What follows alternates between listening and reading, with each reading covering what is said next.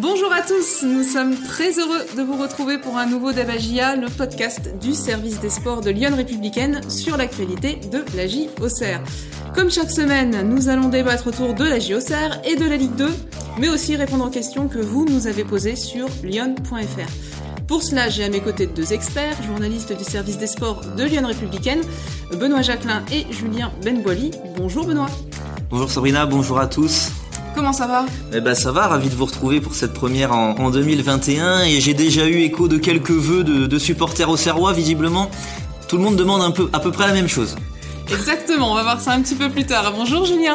Bonjour Sabrina, bonjour à tous. Comment ça va bah, Ça va pas trop mal, euh, meilleurs vœux à tous d'ailleurs et euh, oui, on est reparti pour une année qui, pourrait être un peu excitante. Eh ben oui, ça commence très fort en tout cas. Euh, messieurs, vous allez d'ailleurs débattre aujourd'hui euh, autour d'une question qui est la suivante. Euh, après ces matchs nuls contre Caen et Grenoble cette semaine, la GIA est-elle incapable de tenir un score Alors rappelons, euh, pour poser le débat, que les hommes de Jean-Marc Furlan ont joué deux fois hein, en une semaine. bilan de matchs nuls, un but partout contre Caen à domicile mardi, puis deux buts partout à Grenoble samedi. ils se sont fait rejoindre à chaque fois alors qu'ils menaient au score et un ajaïste accessoirement a aussi été expulsé lors de chacune de ces rencontres. Alors les Auxerrois sont quand même cinquième hein, de, de Ligue 2 avec 33 points.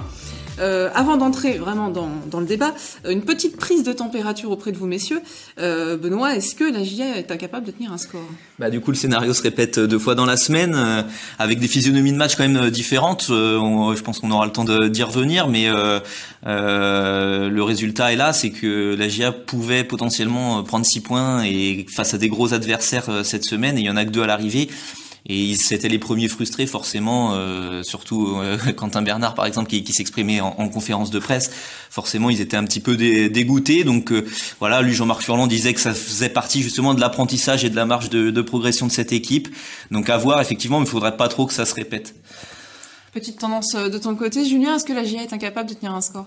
Bah, force est de constater qu'aujourd'hui, oui, euh, et c'est malheureux parce que la GA a gommé pas mal de ses lacunes euh, depuis quelques mois et mal, voilà, celle-ci, elle, perdure cette saison et elle coûte euh, pas mal de points depuis le début de la, de la saison. Cette semaine, ça a été voilà illustré par par ces deux résultats nuls de suite, mais ça avait déjà un peu porté atteinte au, au bilan des Auxerrois sur la première partie de saison. Donc voilà, va falloir faire quelque chose. Après, c'est toujours le mot problème, c'est incapable. C'est oui, l'état des lieux d'aujourd'hui. C'est vrai que il n'y a pas de raison, bah, je trouve, y a, on, va en discuter, il y a pas mal de choses à dire, mais il n'y a pas quelque chose de très rationnel qui expliquerait que cette équipe soit pas capable de le faire. Voilà qui pose euh, un petit peu le débat. Merci messieurs pour la, prise de température. Entrons tout de suite dans le vif du sujet avec notre débat. Donc la GIA est-elle incapable de tenir un score après ces deux matchs nuls de la semaine? Benoît, on le disait, il y a eu quand même des scénarios incroyables cette semaine qui peuvent, euh, on va dire, euh, apporter des circonstances atténuantes à la GIA. Ouais, le match, notamment là, on sort d'un match contre Grenoble qui était quand même complètement, complètement fou. C'était un match très ouvert, beaucoup d'occasions des deux côtés. Il y a eu des faits d'arbitrage. Et euh, bon, voilà où le bas blesse, c'est que euh, voilà, la GIA menait 2-0, la balle de 3-0 à l'heure de jeu avec ce, ce penalty, et penalty euh, manqué par Michael Le Billon avec un arrêt du, du gardien de Grenoble. Et derrière, voilà, c'est pas parce que, comme disait aussi Quentin Bernard, on peut aussi gagner 2-0. Hein. C'est pas parce qu'on met pas le troisième que, que que le match était fini. Donc voilà, là vraiment où je trouve où, où pour être dans le cœur du débat et la GIA incapable de, de tenir un score, c'est vraiment ouais sur les 20 dernières minutes euh, nous, on a le recul en tribune, on voyait que les Auxerrois prenaient la marée, c'était vague sur vague, et nous, avec le forcément avec le recul, on se dit mais faut faut casser un peu le rythme. Alors soit par une phase de possession, soit euh, voilà, je sais pas, une petite blessure. Enfin, faut essayer de casser un peu la dynamique adverse. Et, et, là, la GIA, à aucun moment, en fait, elle en a été capable et elle a subi. Et elle a un petit peu aussi les, les défauts de ses qualités, cette équipe, c'est qu'elle est très joueuse. Alors, elle marque beaucoup de buts, c'est la meilleure attaque et mm, voilà continuer d'attaquer d'attaquer. Alors qu'à certains moments peut-être de temporiser aurait aurait pu faire du bien. Donc euh, ouais c'est toute une gestion de match je pense qui est qui est, euh, à apprendre euh, côté au Serrois Julien est-ce que c'est ça le problème de la GIA est-ce qu'elle s'est pas verrouillée en fait? Oui, c'est pas. Euh, moi, là où je suis surpris, c'est qu'on met en avant toujours de plusieurs choses dans le style de jeu de Jean-Marc Furlan. Alors quelque chose de très ambitieux dans le jeu, donc ça, de ce côté-là, la GIA répond euh, parfaitement. Et euh, ce côté possession de balle. Et cette possession, elle peut aussi parfois être un peu stérile, quoi. Ben non, cette AGA-là, elle sait pas avoir cette possession stérile qui permettrait effectivement de casser le rythme. Et sur, ouais, le dernier quart d'heure à Grenoble c'est fou. C'est, euh, on n'a jamais vu la GIA cette saison euh, autant en difficulté. Je veux dire, c'était, euh, ça revenait toutes les 30 secondes, quoi. Ça, ça ne pouvait que finir. Pour être très franc, je le disais à Benoît au stade, pourquoi à 5, à 5 minutes du match, il y avait 2-1. Bah, ma foi, si Grenoble revient à 2-2, ouais, il y aura une forme de justice, peut-être pas sur l'ensemble du match, mais sur ce qu'on était en train de voir. C'était incroyable comment ce match avait basculé après ce penalty. Alors oui, c'est un fait de jeu quand même contraire. Maintenant, toute équipe qui met pas le 3-0 est pas, ouais, est pas condamnée quand même à faire 2-2, quoi. Il suffisait tranquillement de, de sécuriser. Et on se rend compte que on imagine dans pas mal de domaines la GIA très solide, elle est encore finalement assez faible sur euh, sur un plan euh, mental au moment où euh, il y a un fait contraire qui peut venir vraiment faire dérailler rapidement le train au cerveau. Et puisqu'on était sur le match de Grenoble, Benoît, c'est l'inverse du côté de Grenoble, parce qu'ils venaient de prendre une énorme défaite, hein, et ils ont su réagir, mm. et la, la GIA qui menait 2-0 a complètement fait naufrage après le, pénalty raté. Non mais c'est ça, c'est franchement c'est un petit truc psychologique. C'est vrai que Grenoble était à deux doigts de prendre deux fois de suite 3-0 euh, dans, dans la tronche quoi pour euh, attaquer l'année. Ils avaient perdu 3-0 euh, à Clermont trois jours avant. Et, et, en fait, cet arrêt de, de mots bleus sur le penalty, ouais, ça les a reboostés. On a entendu, voilà, vraiment la volonté de de, de, de, de, crier un petit peu sa rage après après ce, ce penalty euh, arrêté. Et puis euh, Inchberger a été malin là-dessus. Il a il a aussi fait rentrer beaucoup de 109 avec euh, trois changements plus un euh, en raison d'une Audacieux, audacieux voilà, de faire quatre changements du coup d'un coup, quoi, apporter du 109 et qu'on vraiment redynamisé cette équipe. Et et voilà et, et, et, vraiment du coup ça, ça les dynamiques se sont totalement inversées entre les deux équipes. Mais encore une fois, ce qui est dommage, c'est de pas avoir su justement freiner un petit peu cet adversaire, les ardeurs adverses. Oui, Julien, euh, on parlait justement du, 109 et c'était un risque aussi. On l'a vu, hein, parce que Grenoble a aussi fini à 10. Oui, voilà, bah oui, c'est vrai qu'à la fin, il le paye euh, ces quatre changements, il le paye au moment de l'exclusion d'Endom, qui aurait permis à Grenoble logiquement de finir en supériorité numérique. Et vu que le joueur est blessé, on peut pas le changer. Mais en tout cas, ces, ces changements, ils sont importants parce que déjà, quatre jours plus tôt à la baie des Champs face à Caen, c'est les changements qui permettent à Caen aussi de revenir. Et notamment ce duo euh, Mendig-Jeannot qui sont décisifs sur l'égalisation. Et là, à Grenoble, c'est la même chose. Les, les entrants ont apporté énormément aux adversaires de la GIA cette semaine. C'est totalement l'inverse du bilan des entrants au Serrois, avec évidemment illustré à merveille avec ces, ce double rouge, quoi, ce rouge de, de Hein et de, et de Endom. Mais en tout cas, le, le banc de touche au Serrois, dernièrement, a plutôt tendance à affaiblir l'équipe. Et d'ailleurs, moi, je trouve, là, j'ai dit dernièrement parce que c'est illustré par ces cartons rouges. Mais je trouve depuis le début de la saison, euh, la GIA a encore une fois progressé dans plein de domaines, mais a régressé dans un domaine qui était celui de l'efficacité du banc, qui avait été euh, extraordinaire la saison passée. Et cette année, à l'exception d'un ou deux, euh, d'une ou deux situations précises, comme notamment Begraoui à Châteauroux, le banc de touche n'apporte pas, et là, pour le coup, vraiment pénalise l'équipe. Et c'est un truc qui revient souvent, en plus, dans les conférences de presse de Jean-Marc Furlan. Benoît, il explique euh, tout le temps qu'il faut concerner tout le monde. Là, on voit que euh, ben, c'est pas forcément le cas. En tout cas, ça se retranscrit pas sur le terrain. Oui, mais on voit des entrées difficiles, hein, euh, que ce soit euh, sur les derniers matchs à Liendom, et donc là, bah, ça finit par un, par un rouge au bout de deux minutes. Euh... Et un ballon touché, une tête, une tête ratée. Et, euh, et, et, même euh, voilà, il y a des entrées de Kevin Fortuné qui sont assez intrigantes quoi. On le sent pas du tout dans, dans le rythme du match. Alors pareil, est-ce qu'il y a des joueurs entre guillemets, des fois il y a des super subs, des joueurs qui sont très efficaces tout de suite? Est-ce qu'il y a des joueurs qui au contraire sont euh, plus efficaces en étant titulaires plutôt qu'en entrant? On a l'impression qu'ils ont du mal à, à, se mettre vraiment au niveau de l'équipe et, et à se mettre. Parce que Fortuné en début de saison, on trouvait que c'était quelqu'un qui, à défaut de faire des stats, ça c'était son énorme défaut, mais il, il a mis du peps. Mmh. Et pour le coup là, euh, d'entrer dans un match où justement il y avait un gros rythme, il y avait vraiment de l'attention et ben d'entrer dans un match comme ça et de se mettre au niveau, ben ça n'a pas été le, cas pour pour les Auxerrois et donc ouais ça effectivement c'est c'est pénalisant et sur ces deux matchs ouais de la semaine de Caen et Grenoble là c'est flagrant vraiment le banc adverse par rapport au banc Auxerrois a fait la différence à chaque fois quoi. Euh, il y a la physionomie aussi hein, de, de, jeu de la GIA qui fait que ben elle attaque, elle s'est marquée. Bon bah elle prend aussi beaucoup de buts, Julien. C'est ça le problème quand on sait pas, euh, on sait pas tenir un score quoi. Bah oui, non, mais c'est c'est vrai que c'était quand toute l'année on vous répète qu'il faut attaquer. C'est vrai qu'au sein d'un même match, quand vous avez un quart d'heure, 20 minutes où il faut se mettre à défendre, c'est pas, c'est peut-être pas évident, c'est peut-être pas dans l'ADN de cette équipe, mais si cette équipe, elle veut réellement rester dans la position à peu près qu'est la sienne aujourd'hui jusqu'à la fin de la saison, va falloir absolument apprendre à le faire parce que là ça commence à coûter déjà beaucoup de points. On sait que la lutte en haut, un, un point c'est déjà beaucoup. Donc Euh, c'est pas, moi je le trouve pas forcément normal, même si vous avez cet ADN très joueuse qu'a Jean-Marc Furlan, etc. Vous, ouais, vous pouvez aussi fermer le jeu tranquillement. Euh, que Jean-Marc Furlan dise, moi je peux pas mettre le bus, je l'entends et je trouve plutôt appréciable. Maintenant mettre le bus un quart d'heure, il y a pas de drame, quoi. Je veux dire euh, vaut peut-être mieux mettre le bus un quart d'heure à Grenoble et repartir avec les trois points que de continuer à jouer et finalement, oui, à essayer de jouer parce qu'on peut pas non plus dire que la GIA sur le dernier quart d'heure se crée des situations. C'est pas vrai. Le basculement est sur une action que je revois très bien, une superbe talonnade de Le Bihan pour retraite. Derrière, la GIA a plus du tout une seule situation et malgré tout essaye constamment de repartir et voit bien que action après action, elle perd la balle en mm. trois balles, en trois passes.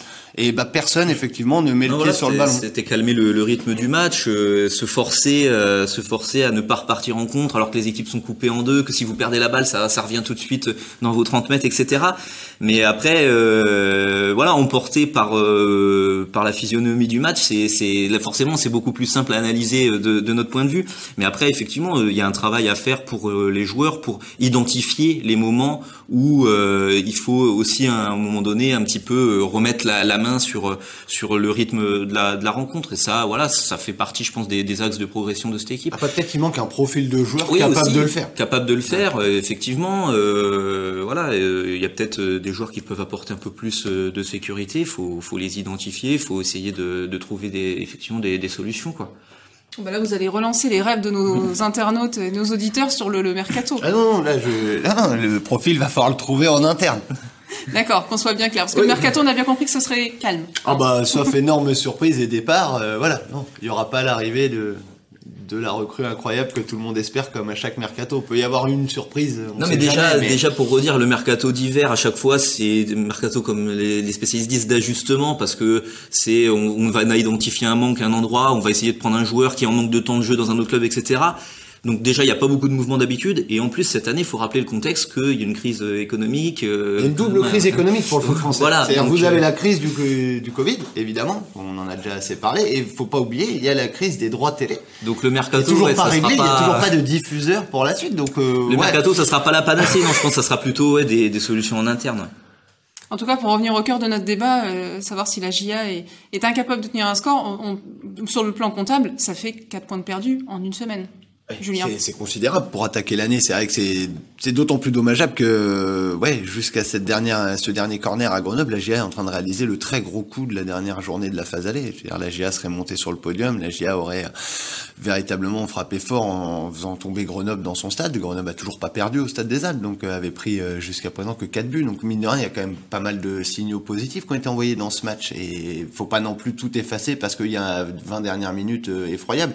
La GIA jusqu'à ce voilà, cette inversion de match euh, était vrai, véritablement en train de faire une grosse prestation. Mais c'est vrai que sur le point de vue comptable, on l'a bien vu avec Quentin Bernard en compte de presse, c'est un, ouais, c'est un bilan très décevant euh, pour une AGA très ambitieuse. Et on sait très bien aussi que après une courte trêve, euh, faut vite redémarrer. Et là, malheureusement, pour le moment, l'AGA sur ce plan-là comptable patine. Ah, vous étiez tous les deux, messieurs, en conférence de presse hier après, après le match à Grenoble.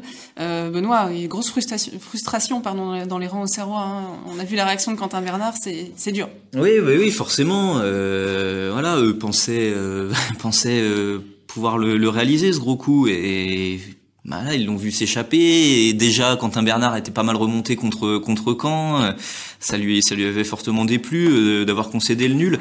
Alors après pareil les, on le disait les scénarios des matchs sont complètement différents à la limite j'ai envie de dire contre Caen euh, justement c'est plus la GIA qui a pas réussi à en marquer davantage parce qu'il y a eu beaucoup d'occasions et ils ont trouvé la faille que sur corner plutôt qu'un effondrement euh, de tenir le score défensivement. Le but de Caen était venu sur un, voilà sur un truc un peu anodin, euh, voilà. Mais euh, voilà, les deux scénarios étaient assez différents, mais ouais, le résultat est le même au, bout de la semaine. Donc quand ça se répète comme ça, forcément ça, ça fait du mal. Et sans compter aussi, voilà plutôt dans, dans la phase allée, il y avait eu d'autres euh, scénarios comme ça. Je repense à Rodez notamment, où aussi il y avait eu un penalty raté, ça avait fait 1-1. Euh, voilà, il y avait eu d'autres euh, matchs comme ça, quoi. Ouais, bah, la GIA avait perdu les, les, points en toute fin de match contre Clermont, mm. et on en oublie d'autres. Hein. Voilà, mm. la GIA a quand même, malheureusement, bah, à Toulouse, le match mm. inverse totalement.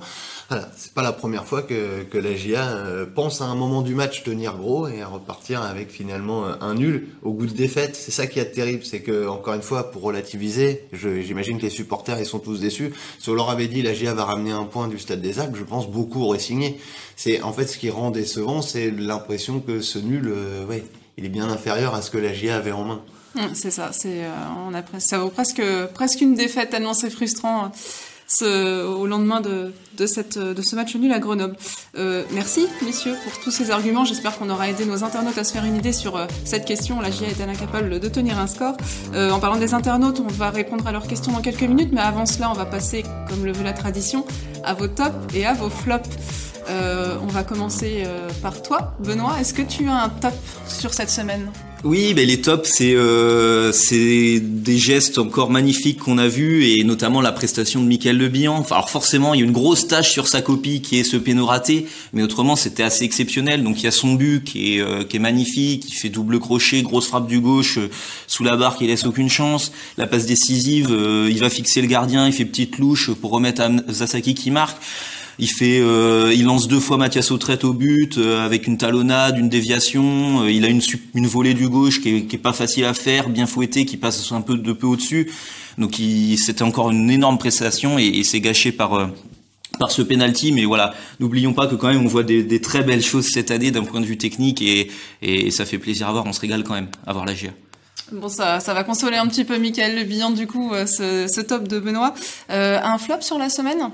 Bah, le flop, euh, ça va être euh, les deux cartons rouges forcément des, entrants, euh, bah, notamment celui. Il y en a pas un plus intelligent que l'autre. Hein, malheureusement, les deux sont sont vraiment euh, stupides quoi parce que Heinz c'est en allant un peu provoquer un, adversaire euh, et puis euh, Endom c'est un, un, attentat presque hein, ça un énorme tacle deux minutes après son entrée et il, le le Grenoblois est blessé hein, il, il, est touché il est râpé au niveau du, du tendon d'Achille donc ça peut être très dangereux. Il faudra voir d'ailleurs Endom combien de, de, matchs de suspension il prend mais euh, et, et aussi et, et Hein, euh, ouais, a pris euh, a pris un plus euh, un avec ce avec sursis. Donc voilà, en plus c'est on dit là les entrants n'apportent pas et puis en plus les entrants ils se pénalisent eux-mêmes malheureusement avec ces avec ces cartons rouges et, voilà quoi. Et donc c'est c'est forcément le, le, flop de la semaine, ouais. Ouais, les, les, deux cartons rouges donc des Auxerrois en flop de cette semaine pour toi Benoît. Julien, passons à ton top de la semaine. Bah, mon top, ça peut surprendre, mais euh, en fait, il est collectif. C'est euh,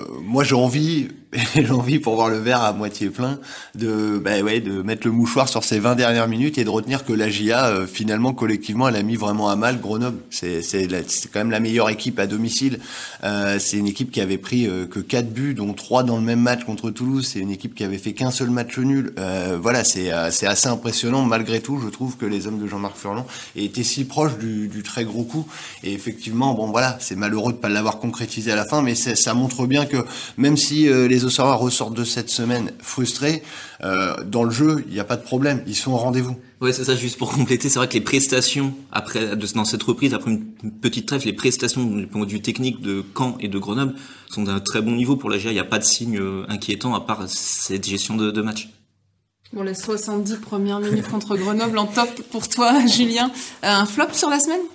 Bah, en flop, c'est c'est difficile d'avoir autre chose euh, que ce qu'a dit euh, Benoît, c'est dire euh, ouais voilà Hein et Endom c'est c'est assez assez grave, assez pénalisant pour l'équipe forcément, euh, je veux dire, euh, Heinz, c'est quand même, c'est pas, je, je, rappelle aux gens contre Caen, c'est même pas le, le tacle en lui-même, c'est que derrière, il a un geste d'énervement sur quelqu'un au sol, c'est, c'est juste à proscrire, quoi. Et, euh, et Endom, euh, au final, c'est, ouais, moi je le reprends, Benoît dit c'est presque, non, c'est un attentat, concrètement. C'est-à-dire, si vous me prenez la même action sur un Auxerrois, tout le peuple Auxerrois dira c'est un attentat. Donc c'est un attentat qu'il a fait.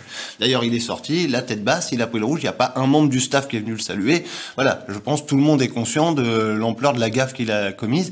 Ça prive la D'une euh, bah ouais d'une rotation sur une euh, voilà sur une période où il va y avoir beaucoup de matchs.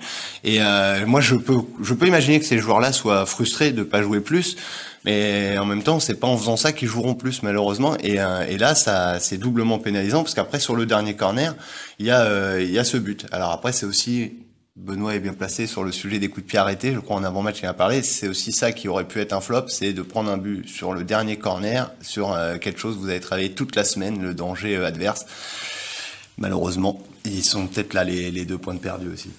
Bon, monsieur, vous êtes d'accord au niveau des, flops. Vous allez voir que vous êtes d'accord aussi avec nos internautes. On va voir ça tout de suite avec leurs questions. Merci euh, pour ces tops et ces flops. Et donc, à présent, on va répondre aux questions de nos internautes. Vous nous les avez posées eh ben, sur lyon.fr ou sur les réseaux sociaux. On a sélectionné euh, les plus pertinentes euh, pour y répondre. on va embrayer bah, tout de suite, justement, avec ce sujet des cartons rouges et des remplaçants, avec Léo Panenka. Je ne sais pas s'il est de famille avec Panenka. Léo qui nous dit justement que les, les entrants sont souvent euh, sont rarement bénéfiques en tout cas, euh, et qui proposent peut-être de, recruter pour pallier à ce handicap ou de faire confiance à d'autres joueurs. Léo, il nous cite Souprayen, Belugou, Begraoui et compagnie. Euh, messieurs, est-ce que ce serait une possibilité? Est-ce que ce serait plus efficace? On en parlait un petit peu tout à l'heure, on a on a un petit peu dévoilé le truc, mais c'est vrai que ouais, le mercato, faut pas trop compter dessus. Hein. voilà, c'est pas du dans c'est pas dans l'idée là des, dirigeants serrois de, de s'activer euh, pour l'instant. Donc euh, voilà, je pense qu'il faut plutôt trouver effectivement une solution en interne. Après, euh, par exemple, c'est vrai, là l'internaute le, site Belugou, par exemple. Euh, on a vu euh, récemment tout le temps des entrées d'Endom. On peut très bien imaginer des entrées de Belugo au milieu. Je pense que c'est un joueur capable justement de, sécuriser un petit peu au milieu de terrain. Il a l'expérience, il a la, qualité technique, euh, il a ce profil de, pouvoir jouer en 6 pour ressortir les ballons un peu. Donc peut-être peut-être qu'il est capable. Après, il faut dire qu'il joue très très peu cette année quand même. Donc ça serait vraiment de le relancer pour le coup. Mais en tout cas, de tous les joueurs là qui ont été cités, puisque je crois que c'était Souprayen et Begraoui les autres, il y a que Belugou qui semble effectivement avoir une carte à jouer dans le sens où euh, voilà, euh, Jean-Marc Furlan fait pas de changement dans sa défense ni en attaquant de pointe. Donc euh, pour Souprayen et Begraoui, euh, ouais, le temps risque d'être encore un petit peu long. C'est compliqué, ouais. Et Julien, on va rester avec toi parce que tu parlais tout à l'heure de la frustration éventuellement des remplaçants qui entrent. Euh, c'est une question de Louis qui se demande si euh, le fait justement de prendre des rouges comme ça et de faire de mauvaises entrées en jeu euh, peut être un signe de frustration. Est-ce que c'est ça ou est-ce que c'est juste de la maladresse bah Là, c'est difficile. Moi, je vis pas dans le vestiaire au Serrois, donc je ne sais pas du tout les, les humeurs. On, a l'impression que ce vestiaire vit plutôt bien. Après, il serait pas surprenant que des joueurs qui doivent se contenter de, de 5 minutes, 10 minutes par-ci aient envie de jouer plus. Alors, sans aller jusqu'à la frustration, ça peut être la de devoir faire bien. C'est-à-dire, euh, vous vous dites à chaque fois, j'ai que 10 minutes pour faire euh, ce que je dois faire. Et c'est vrai que ça, ça met une certaine pression à trop vouloir en faire. Par exemple, euh, Endom, quand on reprend cette action euh, à Grenoble, il va faire un tacle par derrière, là où il y a un Auxerrois qui est en fait euh, quasiment devant Enen, donc il est pas obligé en fait. Il peut aussi laisser le copain ralentir au moins le Grenoblois et lui se replacer. Non, ils veulent tout de suite être celui qui coupe l'action. envie d'en faire trop bien parce qu'en plus Endom était rentré, ils avaient gardé le même système en 4-2-3-1, il était rentré pour vraiment aller gratter les ballons assez haut sur le terrain et, et voilà. Pas gratter des chevilles. Ouais, voilà, voilà. Non, mais je pense l'idée c'était vraiment qu'il pèse assez haut sur le terrain et et, du coup, euh, ben voilà, il peut-être voulu trop en faire et malheureusement, ben voilà, en voulant stopper ce contre, c'est un geste vraiment mal maîtrisé et, c'est le rouge quoi. Mm, mm. Messieurs, venons-en au sujet euh, épineux du penalty qui euh, passionne vraiment nos internautes. Euh, j'aime beaucoup Mathilde hein, qui, qui, dit j'ai un peu honte, mais j'en veux à Le Bihan. Ai-je le droit? On, lui donne le droit à Mathilde d'en vouloir à Le Bihan. On imagine que c'est pas la seule. Hein. Les supporters ont tout. Mais déjà, le, droit, hein. le, premier qui s'en veut, quand même, faut le dire, dans le premier malheureux dans l'histoire, c'est Le Bihan lui-même. Hein. a priori, voilà, il disait à tout le monde après le match, j'arrête, voilà, j'en tire plus, c'est fini pour moi. Donc après, voilà, c'est à chaud. Euh, on verra au, moment du prochain penalty. Il peut aussi essayer justement de travailler cet exercice dans, et, de, de, devenir plus performant là-dedans. Après, ouais, c'est son deuxième péno raté euh, de la saison. Il y en avait eu un Rodez qui n'était pas cadré en décroisant. Là, ce coup-ci, il, croise. Il avait changé de côté. Euh, il est pas très bien tiré. Ça manque un peu de puissance. Ça manque même de direction aussi. Il est pas vraiment au ras du poteau. Et du coup, le gardien part du bon côté et du coup, il peut, il peut l'arrêter. Et voilà, pour euh, vraiment analyser la situation, faut dire que un, le bilan n'est pas euh, le tireur numéro un de, de la GIA. Euh, il y a Rémi Dugimon euh, qui, a, qui, a, tiré et marqué des pénalties euh, cette saison, mais qui était euh, absent, enfin qui était sur la feuille, mais qui pouvait pas jouer à Grenoble parce qu'il était touché à, un orteil. Kevin Fortuné aussi a réussi un péno cette, cette, saison. Après, donc il n'est pas tout le temps sur le terrain non plus, Kevin Fortuné. Et, et voilà. Et puis dire aussi le pour un petit élément de contexte que c'était interminable. On sentait la, la connerie venir entre guillemets, j'ai envie de dire. Bah, il y a eu quasiment, il y a eu quasiment cinq minutes entre le moment où le penalty est sifflé et le moment où le penalty doit être tiré. Et on voyait Michael Le faire les 100 pas avec le ballon dans les mains, devoir attendre, attendre, attendre. Et qu'est-ce que vous vous dites euh, pendant ces 5 minutes-là? Ben voilà, vous vous gambergez forcément un peu et, et c'est pas facile. Donc euh, voilà, ça n'empêche pas qu'il peut faire mieux, il doit faire mieux. Et mais euh, mais voilà, c'est des éléments de contexte à, prendre en compte.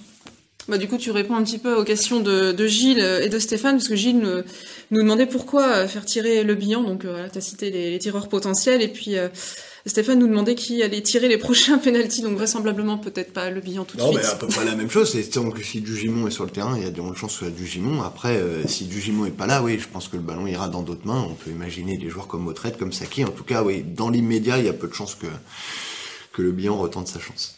Et par contre, il y a Raymond qui nous demande, euh, enfin qui nous dit, voilà, le bilan est en feu. Euh, c'est vrai que c'est le meilleur buteur de la GIA. comment expliquer un tel déchet sur le penalty? Ah ben, c'est un exercice particulier, quoi. C'est c'est un exercice particulier les pénalties. Ouais, il y a des grands attaquants qui qui qui ne les tirent pas. C'est un truc, euh, voilà, quand même. Faut c'est un exercice ouais vraiment particulier, assez mental. Euh, c'est de la concentration, de l'application, du défi avec le gardien et ouais, il y en a. Pour l'histoire là de la confiance, c'est dans les deux sens. C'est euh, des attaquants qui mettent but sur but peuvent rater des pénalties et à l'inverse, euh, un attaquant qui ne fait que des pénalties peut avoir des superbes séries sur ce sur cet exercice-là et ça le rendra pas meilleur dans le jeu. Ça c'est ouais, c'est à part un pénalty. Malheureusement pour le bilan, cette saison ça marche pas. Ça a marché par le passé ailleurs, mais pas pour le moment au cerf. Alors, a aussi, messieurs, pas mal de questions euh, sur le jeu, sur les choix hein, de, Jean-Marc Furlan. Euh, on a Jean-Claude notamment qui nous dit que Mathias Autrette est vraiment le maillon fort de l'équipe et que sa sortie a été préjudiciable à l'absence de Dugimon. Il nous demande si Saki aurait pu prendre le rôle de Mathias au milieu. Qu'en pensez-vous? Euh, bah après, quand au traite est sorti, il était remplacé par Fortuné. C'est Ngando qui est, qui est passé en 10. Et, euh, il y avait Saki sur euh, et, et, Fortuné dans les couloirs.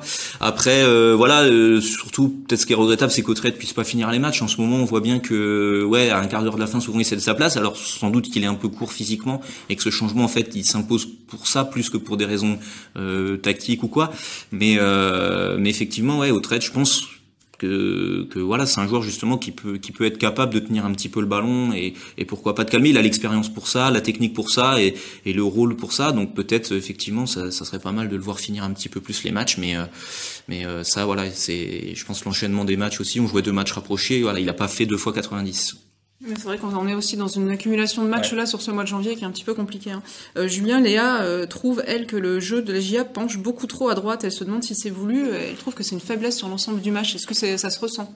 Oui, ça se ressent des tribunes. Je suis totalement d'accord avec euh, avec Léa. Le jeu de la GIA euh, penche totalement à droite et notamment sur cette animation du couloir où parce que faut dire que les deux latéraux sont pas les mêmes. Vous avez d'un côté Arcus qui a qui propose beaucoup dans le couloir, bon, qui a du déchet au centre, mais qui prend souvent le couloir et qui amène le dédoublement. Et donc euh, voilà. Et de l'autre côté, vous avez Bernard qui est un voilà, qui est un latéral plus défensif et qui prend rarement euh, l'initiative d'aller dans le camp adverse euh, parce que aussi ils ont pas le même âge, pas le même, pas, la même, voilà, pas la même capacité de répéter les efforts. Donc oui, là c'est vrai que ça c'est c'est un fait indéniable. Le jeu de la GIA penche penche à droite. Alors est-ce que c'est c'est une faiblesse? Est-ce que sur la saison c'est difficile à dire? C'est aussi est-ce qu'il peut perturber l'adversaire d'avoir Mais ce qui est certain, c'est que ouais, l'état des lieux est réel.